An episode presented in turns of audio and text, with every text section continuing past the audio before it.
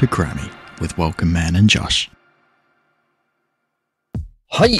この番組は、オーストラリア在住のギターボーカルジョッシュと、日本で活動する音楽プロデューサーグラミー賞研究家、ウェルコムマンでお届けする、ポッドキャスト番組です。えー日本人初のグラミー賞主要4部門にノミネート、そして受賞するという根拠のない夢を持ったウェルカムマンが、楽しく英語や文化を学びながら、最新の音楽ニュースを解説していく番組となっております。えー不定期ではございますが、えー週に1回、えー YouTube、そしてポッドキャストにアップロードしてますので、ぜひチェックしてください。はい。ということで、えー、今週もジョッシュ先生、よろしくお願いしまよろしくお願いします。す。はーい。うん。あのー前回の、えっ、と、 Road to Grammy English でメールを送って、あのーはい。 Japanese Recording Academy member の方にコンタクト取ったんですけれども、はい。まだ、あーベリーサッドでございます。返信してない。返信がまだね。そうですね。はい。まあでも諦めずに追いかけていきますが、今回はそう、です。そうですね。待つしかないんですね。今そうですは。ね。ちょっと気持ちも入れ替えて、えー面白いニュースがあーピックアップできそうなので、ちょっとその件をまた解説していってもらいたいなと思います。はい。はい。まず一つ目はちょっとショートバージョンなんですが、あの、いよいよグラミー賞が始まるんじゃないかというか、まあにね、今回の2020、2020のね、えーグラミー賞の、まあ、キックオフみたいなニュースなのかなと思って、そうですね。はい、この辺をまずピックアップしてもらえたらなと思いました。はい。はい。では、Save the date. Nominations for the 2022 Grammy Awards show to be announced November 23. うん。えっと、11月23日ね。うん。えっと、その2022年そのグラミー賞ね、アワードセレモニー、うん。あーいつになるか、えーそのいえー11月23日に発表する。ね、発表します。うん。えーはい。The Recording Academy has announced that nominations for the 2022 Grammy Awards show, officially known as the 64th Grammy Awards, will take place on Tuesday. Ah, uh, will take place on Tuesday, uh, November 23rd, 2021. Additional key dates and deadlines were included. In, uh, additional key dates and deadlines included. Key Grammy week events forthcoming. Okay, okay, okay. Uh, so it's not. So it's uh, the 投票メンバーの投票が11月23日からうんうん。やります。始まります。ああ、なるほど。この take place on っていうのが、えっ、と、投票っていう意味ですか uh, take place, uh, えー、なんていう行う。ああ、行う。なるほど。これは動詞としてよく、行うというか、えー to take place is like to happen. あーあ行うじゃなくて、なんていう何かが起きる、起きる、起きるですね。ななんか、この日にこのことがうーん、やりますみたいな。Take place, take place, happen. ど。なるほど、なるほど、なるほど、なるほど。何かの始まりみたいなことですね。そうそうそう、何かの始まりね。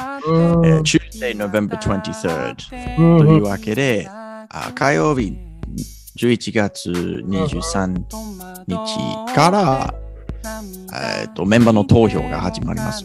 うんふんなるほど。そうあとこ、の記事は多分それに対してね。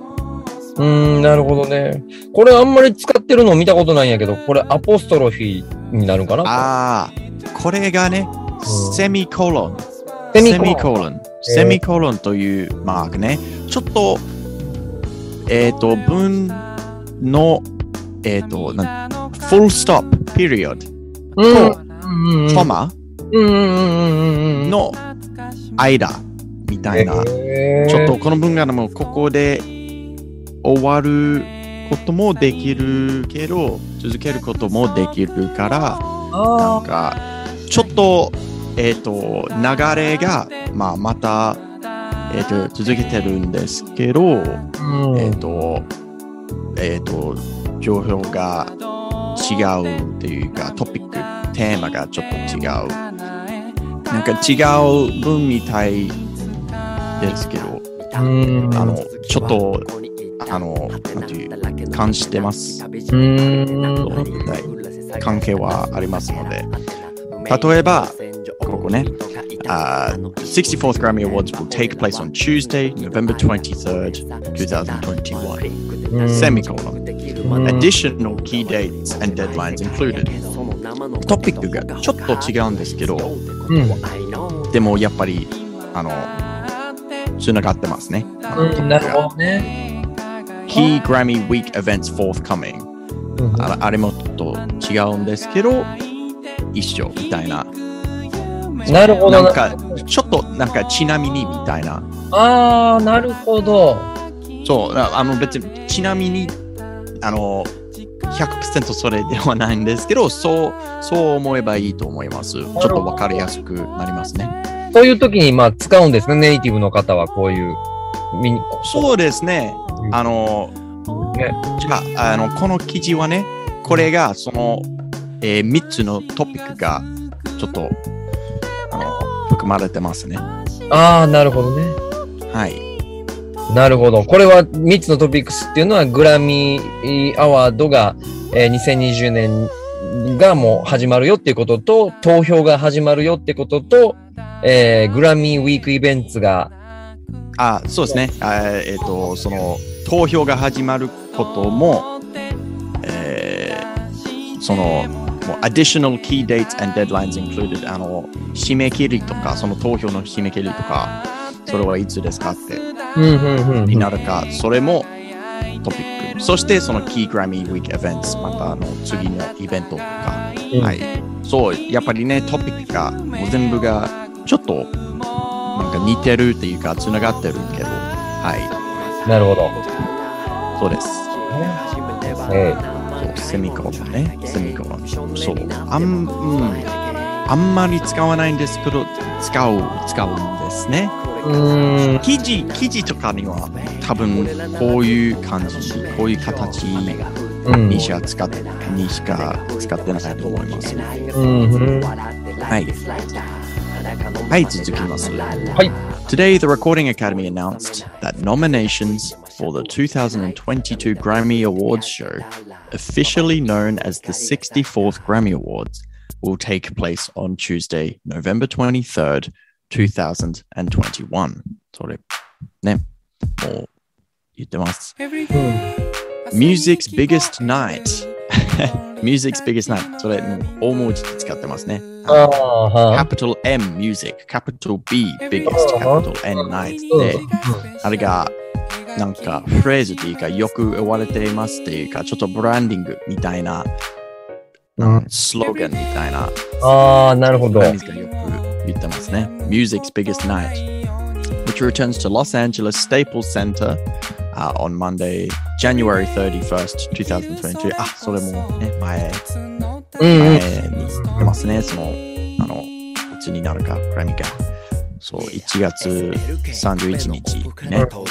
will broadcast live on the CBS television network and stream live and on demand on Paramount Plus at 8 p.m. till 11:30 p.m. Eastern Standard Time, uh, or 5 p.m. until 8:30 p.m. Pacific Standard Time. えーっと、 それ、それね、えーっと、今回がなもえもう、やっぱりアメリカに住んでないなら、どうやって見れるのかなって、うん。えパラマウントプラスで、うん。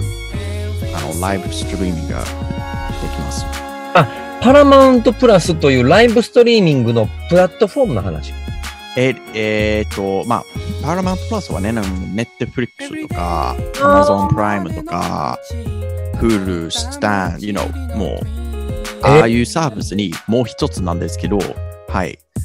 えーっと、ライブストリーミングもやってますみたいね。もう、まあ今回ね、グラミーズがね。で、もうライブで見れないなら、もうオンデマンドもうやってますので、もう後でもう全然見れることね。これ、ちなみにオーストラリアではパラマウントプラスってあるんですか？や、あると思います。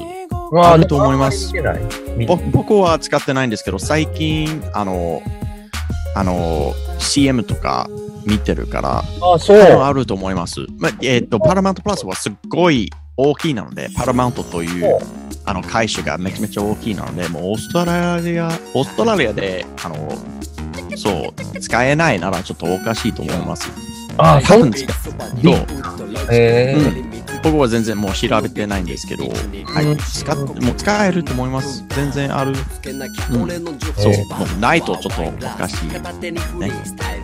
うん、多分日本に、日本にもあります？いや、ない。初めて聞いた僕、パラマウントプラス。あ、そうですか。多分最近のサービスだと思います。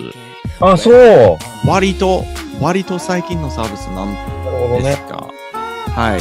あ、遅れてるね。すごい大きい、大きな会社なので、もう多分日本にもね、行くと思います。はいもう一個上司ごめんなさい、質問を。はい。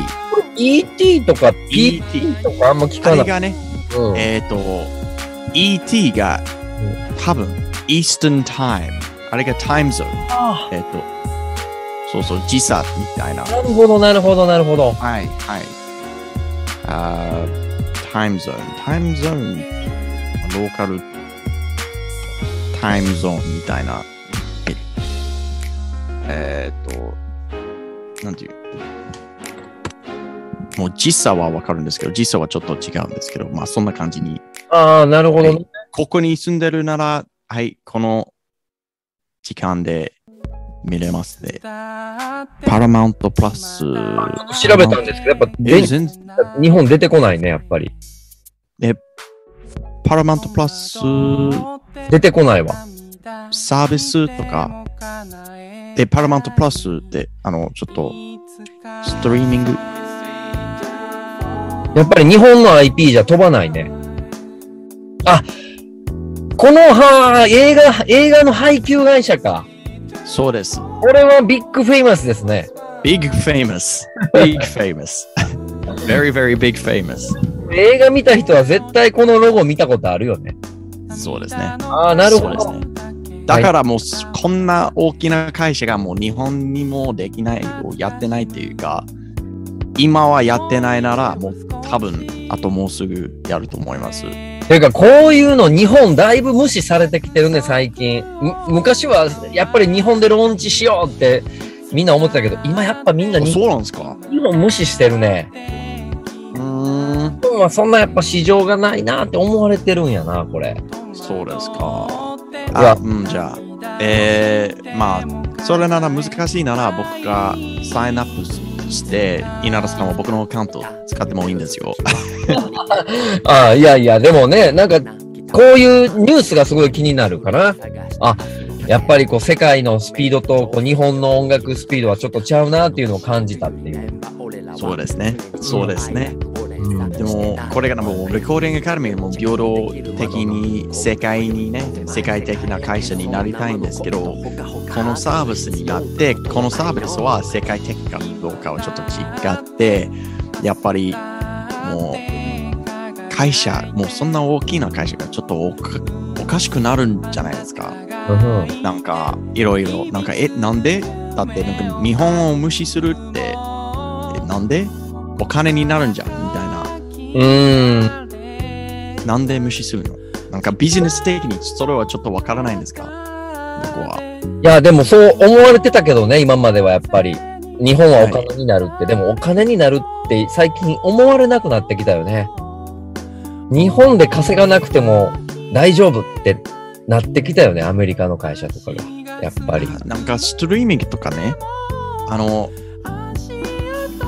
えなんかなんか通訳の人、ね、あの、ちょっと、はい、これちょっと通訳してくださいって、なんか、あれ、あそんなにお金に、ね、あの使わなくてもいいんじゃないですか。なんかなんかその会社に対してね、うんなんか、はい、そのメインページとか、この動画、この映画、この TV シリーズちょっと通訳してください。なんか、あの字幕とか。うんで、もう日本のお客さんがなんかもうサインアップして、うんうんうなんかん。見て、なんか絶対それがねちょっとお金になるじゃないですか。もうこのサービスはもう残ってるかうんふんら、いや、なんか簡単になんか日本がそんなにお客さんがいなくても、絶対ちょっとだけでもお金になるんじゃないですか。うん。そうやねちょっとわからない。わかりません。そうそうそうそう。そそれがちょっとずつこう思考が、なんか、グローバルのこう考え方が変わってきたのかなとちょっと今思いました。うん、なんかそんなに難しくないな。ビジネス的にちょっとわからない。なんか無視してもいいって。いや、ででもなんで？なんで？うん。ねうん。いや、ああ、もうこのレベルのお金がいいんですよ。もっと欲しくないって絶対言ってないから、この会社が。あわからないですか？わからんが、わからんけど。はい。いや、まあね、そこの話はすごいこう、複雑になりますけど、でも、そうですね。そうですね。タイとかフィリピンとかマレーシアとかインドネシアとか、ああいうとアジア？うん。あの、植民地にされてたから、英語喋れる人多いじゃないですか。そうですね。そうですね。でも人口も日本よりももう多くなってき始めてるし、うんで。も英語も理理解できるから、ああ、そんなにね。日本でローンチするよりも、英語圏のアジア行った方が、要はね。うんで、あの、グローバル、グローバルな会社になるんですけど、英語が、なんかグローバルの、あの、言語になるためにっていううん。感じですか。そううん。あとその中層、中級層って言われる、例えばタイもそうだし、フィリピン、マレーシアもそうだけど、日本ってお金、冬お金持ってるって思われてるけど、うんうん。あの、今、そういう東南アジアって中級層が多いのね。あの、そこそこお金持ってる人がすごい増えてるから、はい。要はタ、ターゲットにしやすいんやろね。そういう人たちの方が。お金持ってそうでしょうか。英語喋れるアジア人。うん。日本じゃないよ。そうですね。うん。日本じゃないよね。うん。ちょっと、ちょっと悲しいんですけど、そういうと、ちょっと悲しいんですけど、はい。そう、英語が喋れるアジアの人って言うと、それは絶対日本ではないです。そうやね。だから頑張ろうな。はい。 Uh, okay, a list of dates for the 64th Grammy Awards process. Hi, okay. うんふん Uh, so, a list of dates for the 64th Grammy Awards process and additional details are below. ちょっと詳しくね、この、うん。あの、時間がね、えっ、と、えっ、と、この期間がもうこの投票できるというか、はい、えっ、と、September 1st うんふん from 去年の September 1st 今年の September 30th 9うんふん月、去年の9月1日と、えーから、こえー今年の、えー9月30日が、うんえー Product Eligibility Period あれがもうもうね。曲がもうこのグラミー賞になる期間。えっ、と例えばもう10月に僕がなんか10月新しい曲をリリースしたらあれが次のグラミー賞になる。なるほどね。ということですね。はい。あだから？だからねなんか僕も最近ちょっと思ったんですけどなんか最近リリースが多いんですねですよ。だから、特にアメリカはそうですけど、ここに合わせてグラミーを取りに行くために。なるほどあれが9月がなんか最後のラッシュねうん。だってその最後のところだったらうんあの投票する人はあれがあれがちょっともうちょっと覚えやすいそうそうそうそう。あと、思い出す認証が終わった後とかすぐ。あるそうですか。そうですね。ジャスティン・ビーバーとかそう。毎年、毎回、エブリタイム。そうですね。うん。9月か。そう9月がその際、え僕もなんかすごい好きなバンドが最近、そう、リリースが多くて、ああ、なるほどね。ああ、そうなんや。そうです。うーん。女子もだから9月にリリースしたかな。ああ、もう遅い。遅い。これ、これを知るのがもう遅すぎ。そう。多分もう、あの、えっ、と、えっ、と、2回目の、第2目の、あの、EP とかアルバムだったら、もう、初めてのアルバムだったら、もう大丈夫ですかね。あーあー、もう、next time, next time. next time, yeah. Um, uh, えー面白いですね。OK.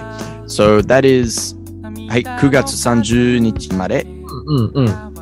あーで、投票するのが、うん。first round voting、えーその最初の、えー。ああ、その投票が、投票が11月23日からじゃなくて、じゃなくて、あれが投票されたバンド、投票されたアーティストの人とか、発表するデート。で、投票が10月、10月22日から11月あの5日、あれが投票する期間、あれが投投票できる？メンバーが投票する期間ね。で、そそれを全部集まって、はい、この人が投票されてます。とこの人がなんかグラミー賞になれるかもしれないんですって。あえっ、と、あれが、そう、11月23日。なるほどね。僕がちょっと違いました。うんちょっと前を、ちょっと、はい、違いました。Nominees announced for the 64th Grammy Awards。投票スタートじゃなくて、その、えっ、と、じゃあ、ノミニー、えーノミネーション、ノミネーションの投票がなんか11月22日からね。うん、で、そのノノミネートされた人が発表されたら、12月、うんうん12月6日から1月5日まで、あれがの最後の投票。ああ、なるほど。じゃ誰誰が勝つか。あ、なるほどね。さ2回、二段階になってんねや。ファーストとセカンドで。そうそうそう。ああ、なるほ So ど。first round voting, final round voting. First round voting, first round voting がもうノミネートする。もう全部もうノミネートされた人がもういないからもうこの人がいいんです、この人このバンドがいいんです。でメンバーがちょっと投票して、でね投票された人が発表されたらうん。あのねあこの人がいいんです。メンバーがね全部をちょっと投票することですねうん。はい面白いですねはいねはい、最後にね、その1月、そう、来年の1月31日、あれがグラミー賞ですね。だから、このグラミー賞の例えば、あの、アルバムのリリースとかもそうだし、えーライブパフォーマンスもそうだし、あとはこう、なんていうかな、あのー音楽業界の A&R とかプロデューサーとかが、レコーディングアカデミーのメンバーに、ぜひうちのアーティストにボーティングしてくださいとかっていう、要はプロモーションをいろいろやったりするわけやね、ここで。そうですね。あそうですね。あ、なるほ面ど。白いですね。今はそれをね、全然見えてますので、Twitter とかインスタとか、もういろんなバンド出てるし、あラのウラウド系にも、あえー僕にはね、今回はね、多分、あの、ロックとかヘビーの曲なんですけど、ヘビーのバンドだったら、えっ、と、カナダからバンドうんから来たバンド、うんあのスピリットボックスというバンドが多分出てくると思います。おーいいですね。ちょっと、あ、チェックしよう。スピリットボックス。カナダのバンド？カナダ。スピリットボックス合ってるこれ。あえっと、one word, one word, スペース、スペースなしで。あ、OK。OK、あ、チェックしとこう。はい。このバンドは多分、グラニー賞出てくると思います。えーすっごいプッシュあります。僕もすごい好きで、えー前から。でも最近すっごい人気になって、はい。最近やっぱこれ女性と男性が混じってるロックバンド、ヘビーメタルバンド多なってきましたね。えーっとね、そうですね、アメリカとか、もうずっと、ずっといたんですけど、最近、もっともっとね、女性が、はい、出てきてのヘビーとかロックバンドにね、女性が、あの、いるわけでね、それがすごい嬉しいことですね。あの、ずっとなんかもう男性だけのシーンで、ちょっと、あの、感じでしたが、うん、最近ね、それこそあの、マネスキンもそうですよね。マネスキンと、えーっと、ベーシストでしたっけ？がそうですよね。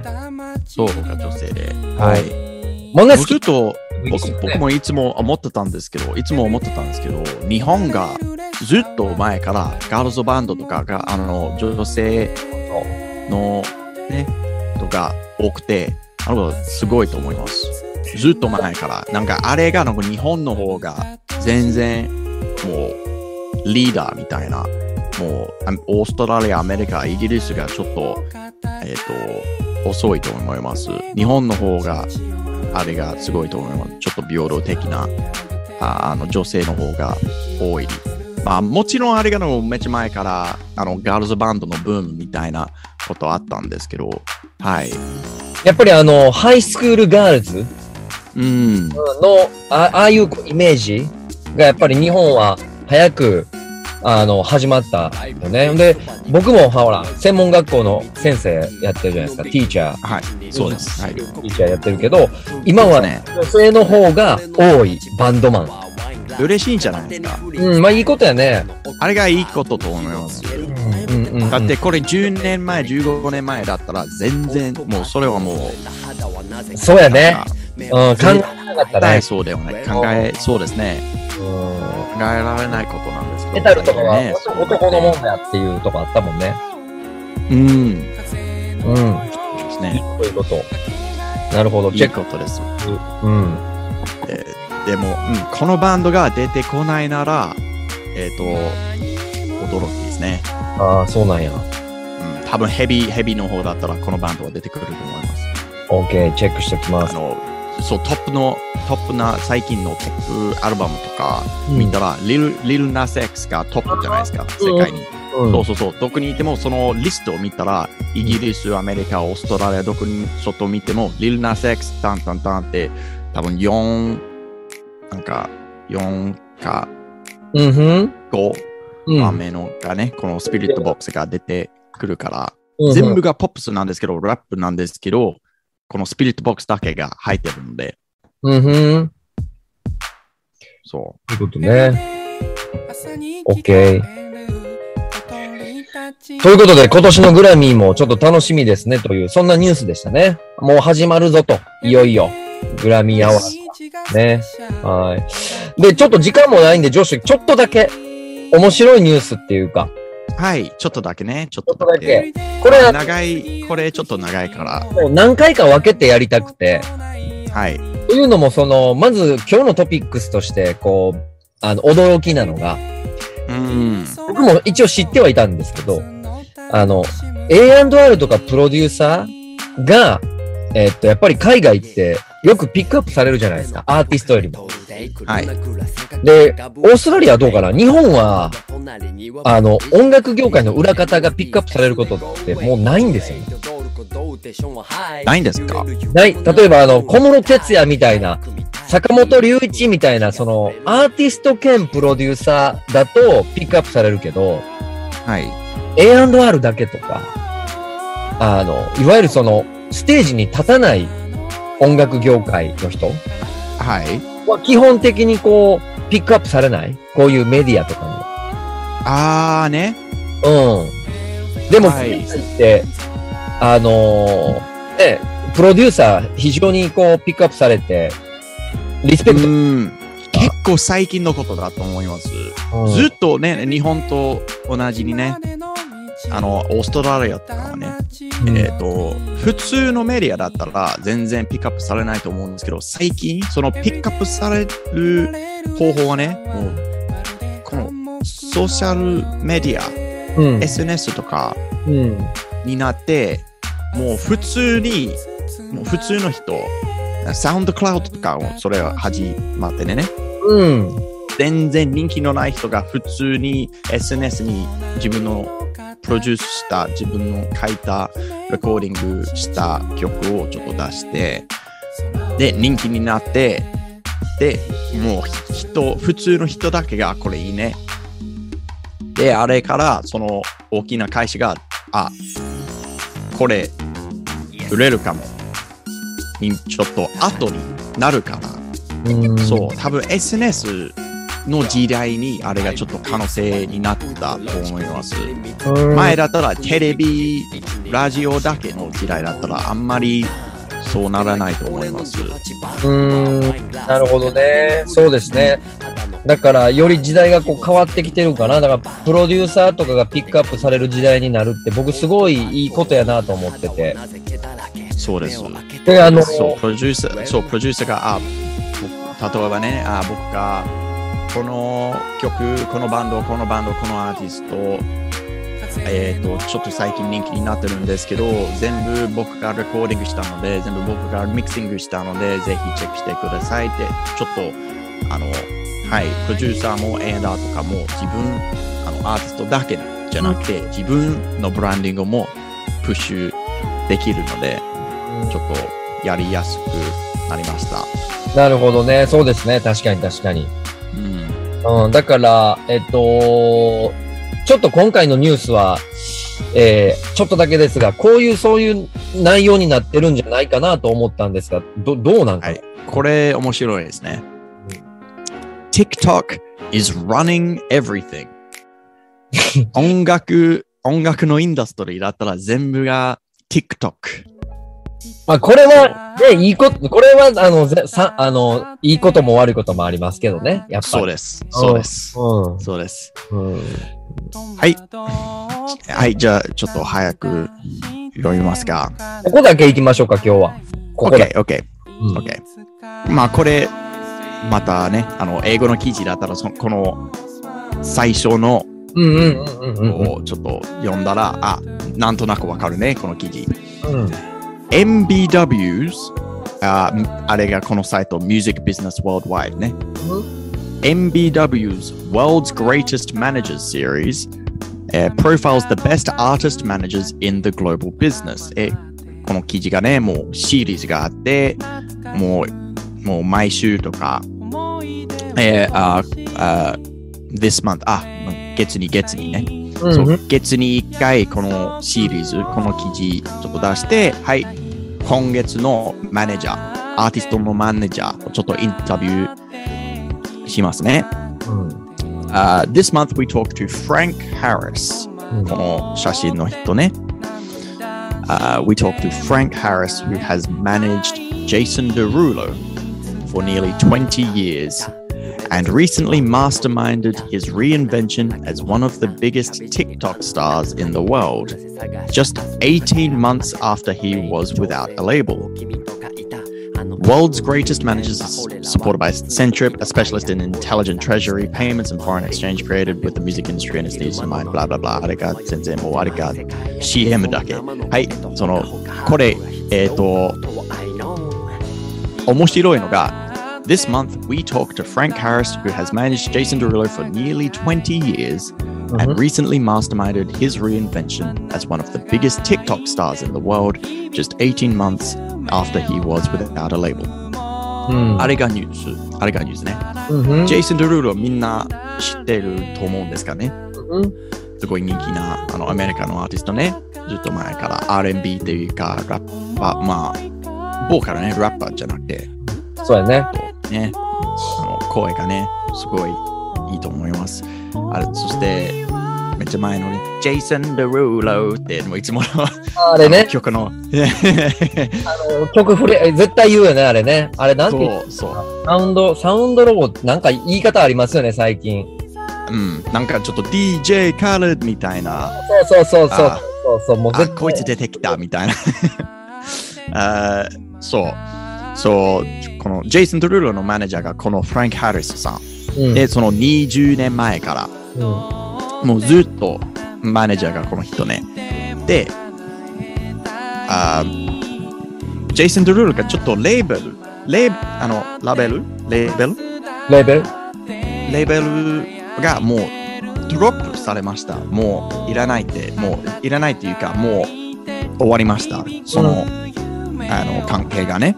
うん。ちょっとインディーになっちゃいました。ジェイソン・ドルールが。ちょっとね。で、TikTok にすっごい人気になりました。うん。ジェイソン・ドルールが。めちゃめちゃ人気になりました、TikTok に。うん。え、で、このフランク・ハリスさんが、あれをちょっとプッシュした。ちゃんとその人をちょっと詮索ちょっと考えました人、うん考えた人がこのフランク・ハリスさん、TikTok に人気になりましょうって。うん。そう。で、ジェイソン・ドルールがもう今すっごい、なんていう、TikTok に使えない人だったら、うん、別に、別にいいやんって多分思っちゃうと思うんですけど、最近 TikTok だが、もう世界に1、うん。一番人気な SNS だと思います。1じゃないなら、あともうもうすぐ1になりそうです。Instagram より Facebook よりみたいな。だよね。そう最近の若者みんな TikTok つ絶対使ってるので、ね。で、その若者にみんながもうね、レーベルとか会社がいつもその若者に、あの、どうやって若者がちょっと興味に、この曲に、このアーティストに興味ができるのかなみたいな。うんで、多分みんなその TikTok ちょっと使ってみてると思うんですけど、ジェイソン・ドゥルールがすごい成功して、うんまあ、その、要は中身をこれで話してるんかな？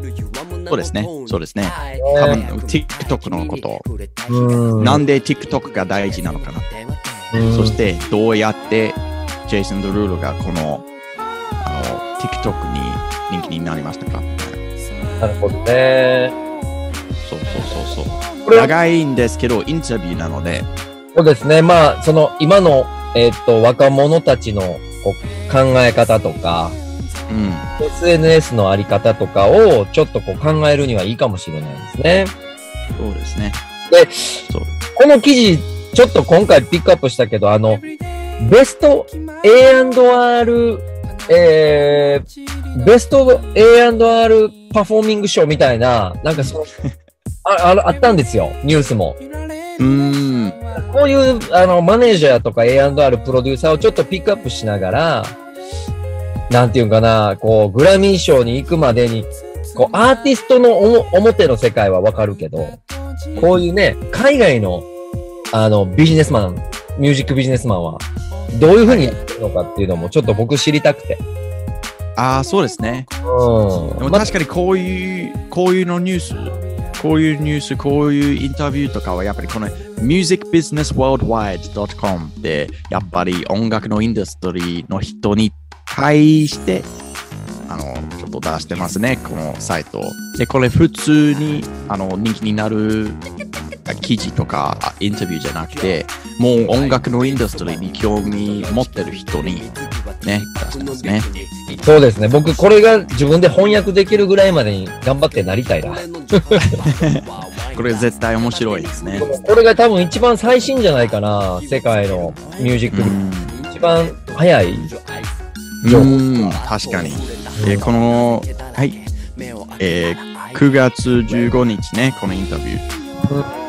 で、あれ、もう先先週？うん。うん、先週？先々週？まあ最近ですね、これ。そうそうそうう。んはい。まあ、この記事はまた来週、えー次回に細かくやりつつ、はい。今もちょっとグラミー賞の間に入れていきたいなと思っています。うんはい。で、ちょっとずつ、ちょっとずつね。もうちょっとずつ入れていきたいと思います。で、ちょっとジョッシュ全然今日は話違うんやけど、今日はこれで終わりなんですが、えっとね、おととい、この、あの、僕がいつも、あの、入ってるミュージックビジネスコミュニティがあって、うん。ゲストスピーカーで小杉さんっていう方が来たんですけど、はい。ハイスタンダードのマネージャーしてた人？はい。あハイスタンド知ってる ?Do you know Hi-Standard？ハイスタンドというえバンドですか？バンド。バンド。あうん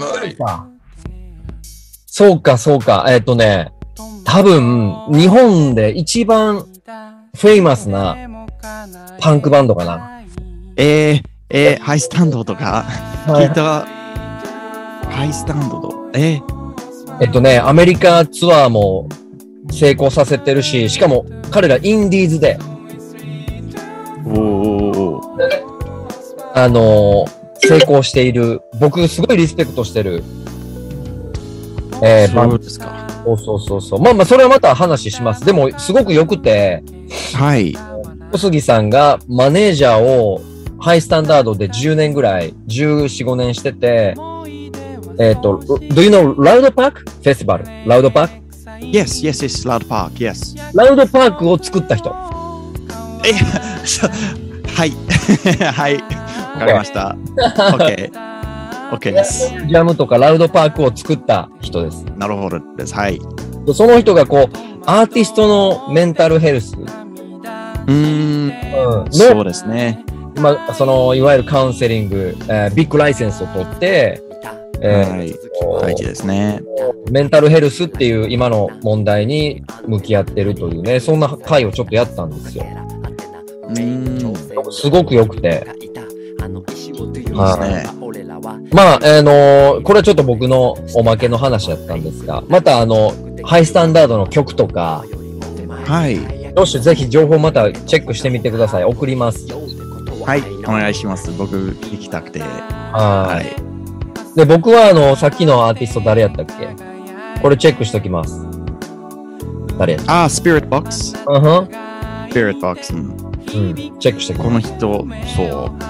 そうそうそう。このバンドが、うん、最近、えっ、と、多分、えー、僕が思うグラミー賞に、えっ、と、ノミネートされるバンドが、多分、スピリットボックスと、アーキテクツというバンド。え？アあれ？アーキテクアーキテクツというバンド。知ってる知ってる。アーキテクツ。ヘクス。あ、A、A、R、C、H、I、T、E、C、あ、これか。 E、S、Architects。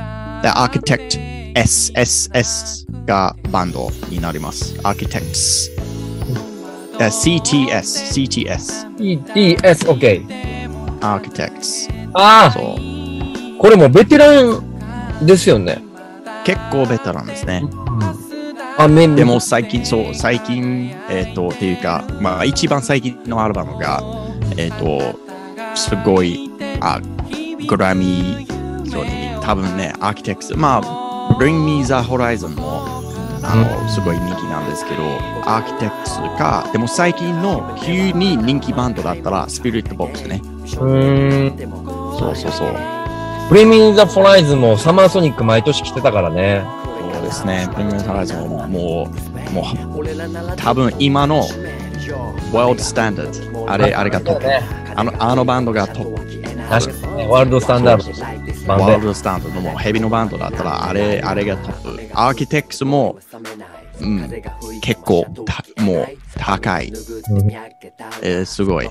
そう。でも、このバンドも多分出てくるかもしれないですね。なるほど、チェックしスピリットボックスが出てきたら、うん、全然驚かないんですね。うーん。なるほどね。まあそうやってどんどんロックもし変わっていかないといけないしね。新しい。そうですね。そうですね。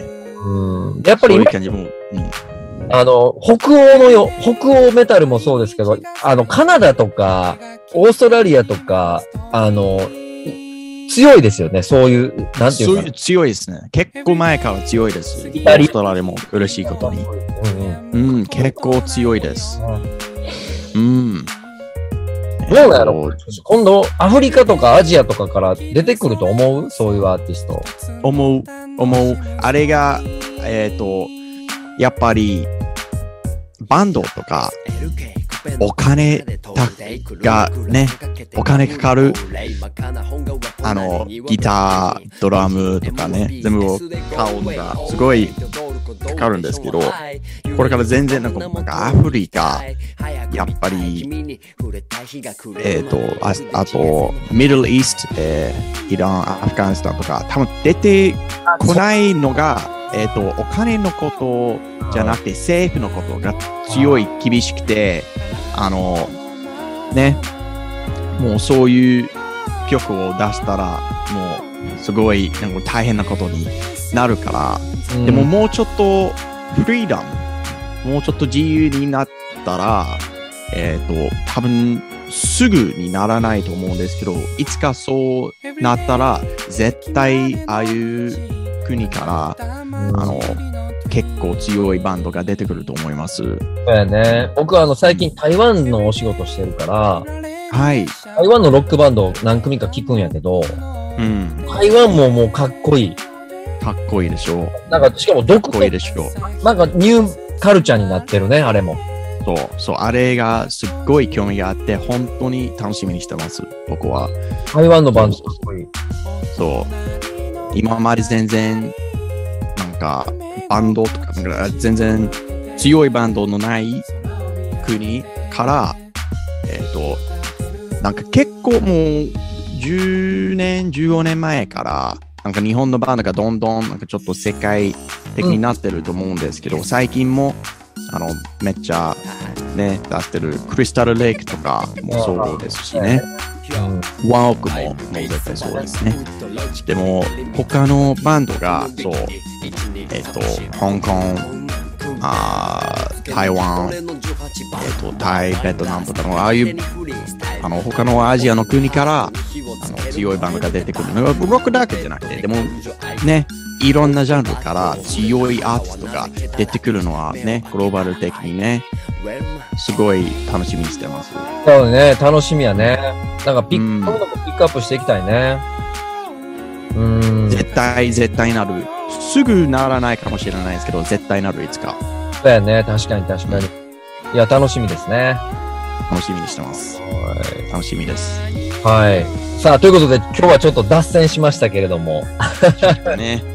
はい。でも、グラミー賞がいよいよ始まるぞということで、ボーティングがね、あの、そのまた追っかけていきたいと思いますので、えー皆さん引き続きチェックしていただければと思います。で、あの、僕の Road to Grammy で紹介してるアーティストがどれぐらい、ポッドキャストでね、やってるやつがどれぐらいノミネーションされるかっていうのも、ぜひチェックしてください。Yes, yes, yes. はい。今日はちょっとインフォメーション入れちゃったんで、この辺で終わりますが、ジョッシュなんかインフォメーションありましたら。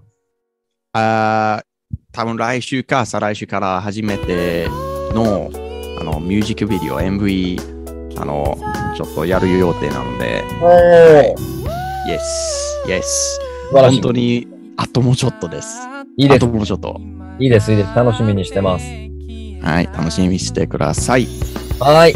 それではまた皆さん次回お会いしましょう。ありがとうございました。See you next ありがと time. う。ありがとうございます。バイバイ。バイ。